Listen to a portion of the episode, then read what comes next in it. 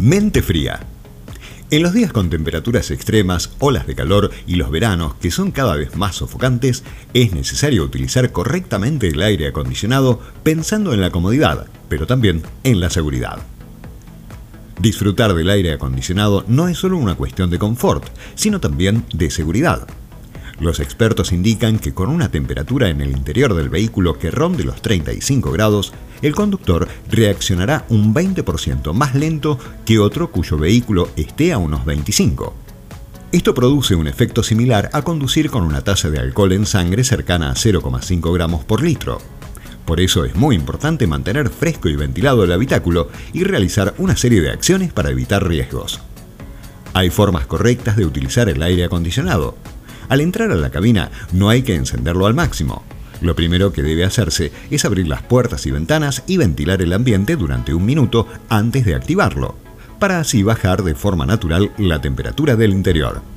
Una vez ventilado, será posible activar la climatización y en aproximadamente media hora se podrá lograr la temperatura deseada. Algo a tener en cuenta es no utilizar el modo recirculación, ya que favorece que los cristales se empañen, es recomendable la opción auto para que el flujo de aire se autorregule, sea más homogéneo y se haga un uso más eficiente.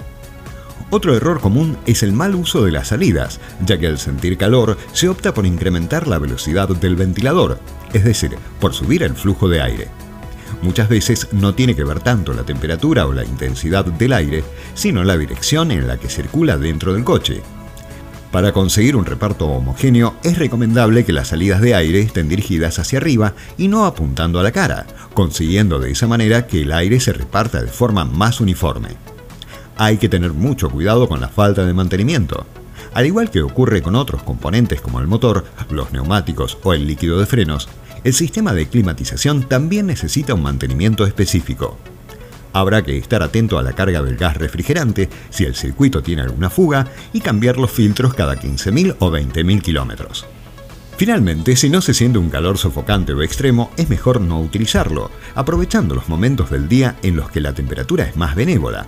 Además, es importante hidratarse y estar atento a la conducción para que se realice de forma segura, a prevenir y a cuidarse.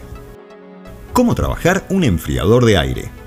El enfriador funciona a 12 volts y no utiliza gas ni productos químicos. Se basa en el principio físico de la evaporación para bajar la temperatura del aire con el objetivo, obviamente, de trabajar como ayuda ante las temperaturas extremas.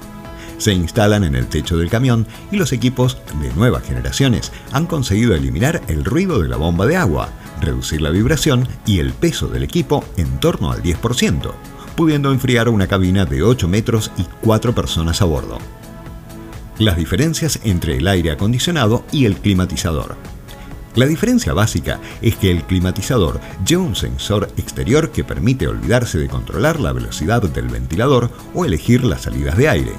De esta manera, solamente es necesario seleccionar la temperatura deseada y el sistema controla el resto para que la cabina se mantenga estable con la temperatura elegida. Además, la gran ventaja de tener un climatizador por zonas es que permitirá regular el frío o el calor por zonas independientes.